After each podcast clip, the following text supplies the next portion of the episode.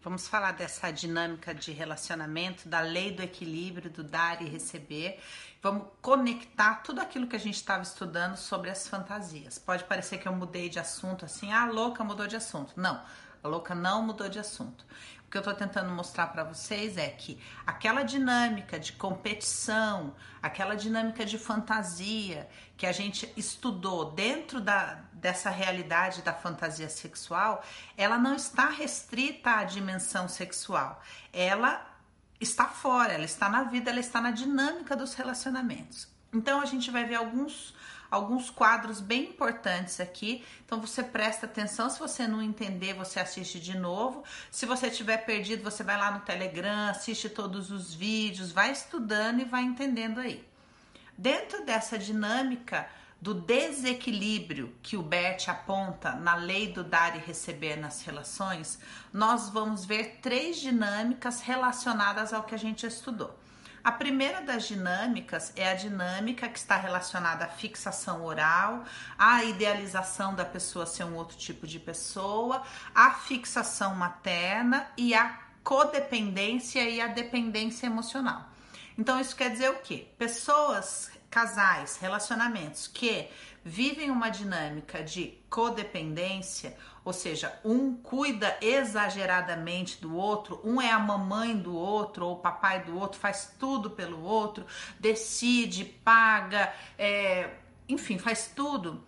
Ali acontece o que? Uma fixação na fase oral há uma demanda, uma necessidade, um déficit dessa nutrição emocional e aquele que dá demais, na verdade, está tentando ensinar o outro a cuidar de volta dele. Então é assim, olha, eu cuido de você bastante para você ficar grande, forte e cuidar de mim. E aí não funciona a dinâmica.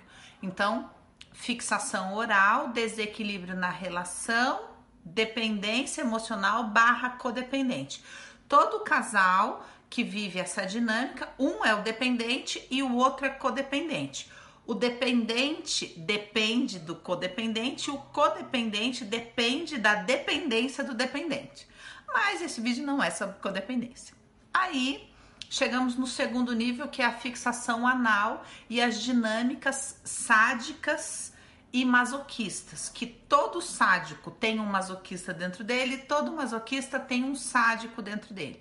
Então são as dinâmicas de um machuca o outro, sabe? Um fere o outro, é, são as palavras difíceis, são a, as falas do eu tenho nojo de você, eu, eu, não acredito que você fez isso, é xingar de palavrão e, e toda essa dinâmica que a gente já saiu das fantasias sexuais, a gente está falando de uma dinâmica de relacionamento, tá? Tem a ver com as punições de se eu faço alguma coisa que ele não concorda, é, ele me deixa, é, ele tira isso de mim, não deixa eu fazer tal coisa, não deixa eu sair, tira o meu cartão, tira o meu carro, enfim, punições, é, exercícios de poder nessa dinâmica sadomasoquista, que os dois sempre têm as mesmas vertentes, mas um tem uma, uma faceta preponderante.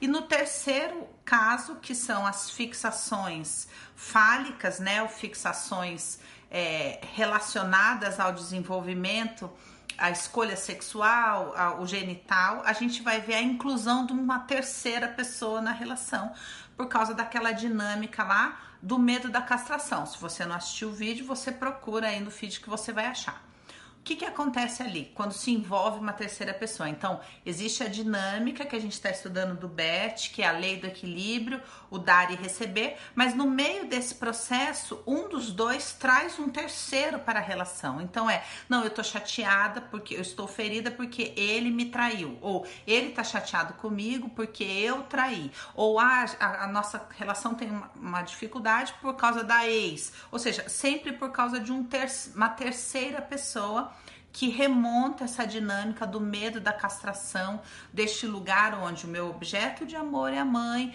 e o pai, eu não sei muito bem o que, que eu faço, e aí envolve essa questão que a gente estudou das fantasias sexuais dessa fantasia de incluir uma terceira pessoa na vida sexual e que na dinâmica emocional envolve sempre essa terceira pessoa que está sempre ali causando problema. Pode ser a ex-mulher, pode ser o ex-namorado, pode ser uma traição, às vezes é a mãe, ah, porque o problema da nossa relação é a mãe dele, ou seja, e todas essas dinâmicas oral, anal e fálica elas vão é, trazer essa dinâmica que a gente está estudando do desequilíbrio de um dar mais que o outro, certo? Espero que vocês tenham entendido. Uma pessoa me falou, me fez a pergunta que é: me fala mais, dá mais exemplo no cotidiano, o que, que é dar mais?